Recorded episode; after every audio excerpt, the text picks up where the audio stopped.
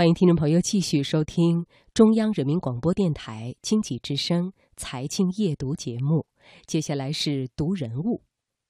古往今来，父亲把梦想强加在子女身上的事情不胜枚举。但是有这么一个人，尽管他热爱文学，却依然遵从父亲的意愿，读了法律专业，并且一直读到取得博士学位。他就是《变形记》的作者，大名鼎鼎的弗兰茨·卡夫卡。我们今晚的这个人物故事，就一起走进卡夫卡短暂而孤独的一生。作者叶奔。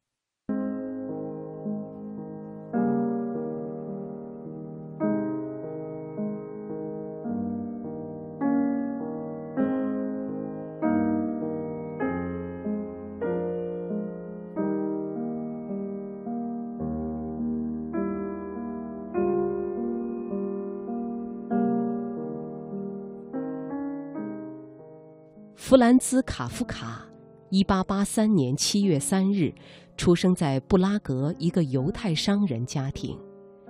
父亲白手起家开了一家时装店，生意越做越大，卡夫卡成了绝对的富二代。卡夫卡排行老大，他的两个弟弟都幼年夭折。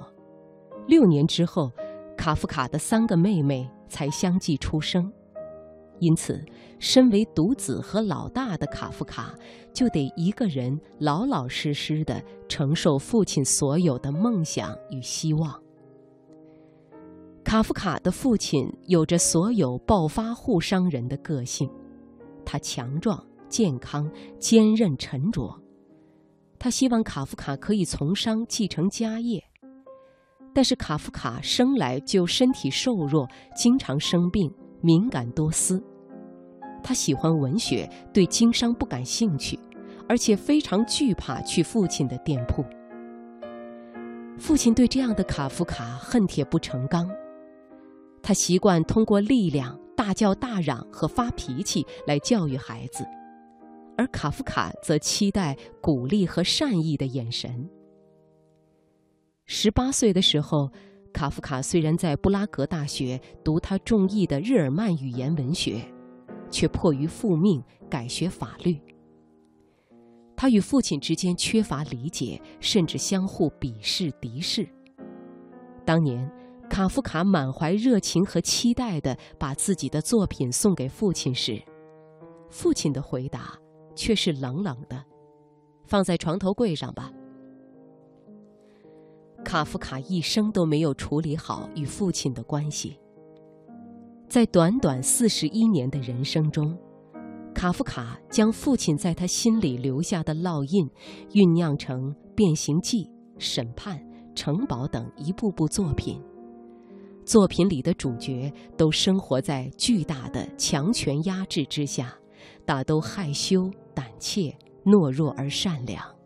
可以说，卡夫卡花了自己人生最辉煌的几十年。在另外一个世界里，终于处理好了与父亲的关系。大学毕业后，卡夫卡在一家保险公司谋到一个职位。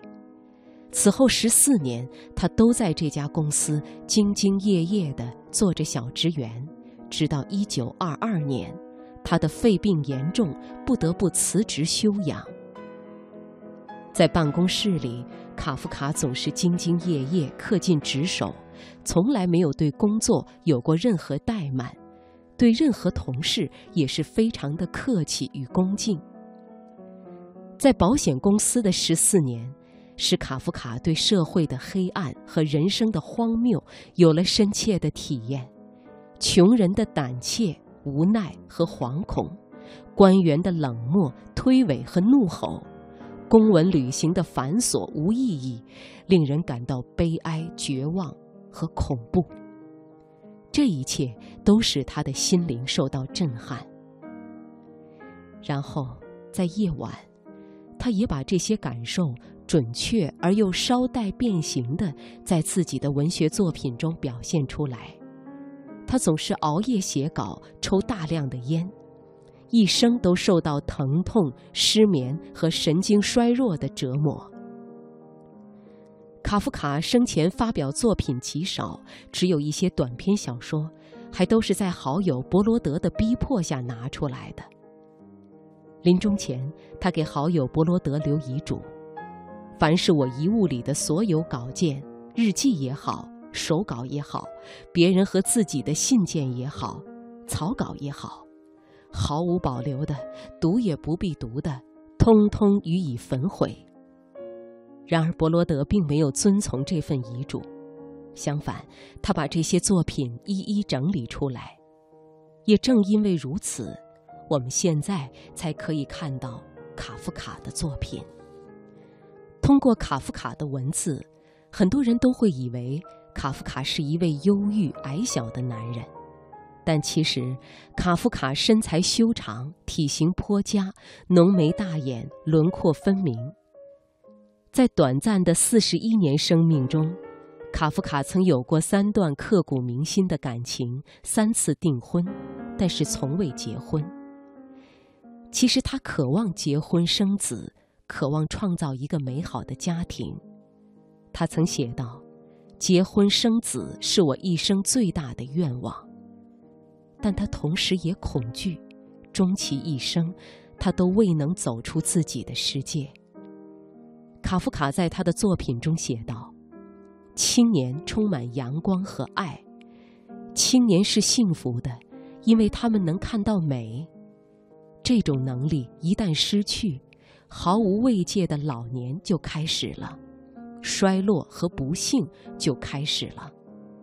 谁能保持发现美的能力，谁就不会变老。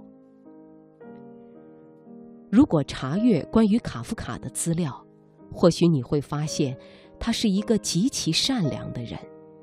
和别人在一起时，他避免谈及自己；在别人讲话时，他则全神贯注，懂得从一切事物中。提炼其闪光的一面，而卡夫卡和布娃娃的故事更能说明他心中藏着的童心和善意。一九二三年十一月，身患重病的卡夫卡在柏林的一座公园散步，他碰见一个小女孩在哭泣，因为她把布娃娃弄丢了。为了安慰小女孩，卡夫卡说：“布娃娃不是丢了，而是动身旅行去了。”因为布娃娃给他写了信，委托他当信差。第二天，卡夫卡带给小女孩一封信。此后的几个星期里，卡夫卡每周都会带一封信给小女孩。布娃娃去了伦敦、墨西哥，信上贴着世界各地的邮票。她越走越远。好几个星期后，来信说她嫁人了，可能不能再写信了。当然，这好几个星期的信都是卡夫卡写的。而此时，小女孩早就忘记了丢失的布娃娃，而是被卡夫卡信里的故事给迷住了。半年多后，卡夫卡就去世了。很多年以后，卡夫卡的研究者克劳斯·瓦根巴赫终于找到了这个小女孩。几十年过去了，他还保存着这些信件，这也成为孤独的卡夫卡最具代表性的作品之一。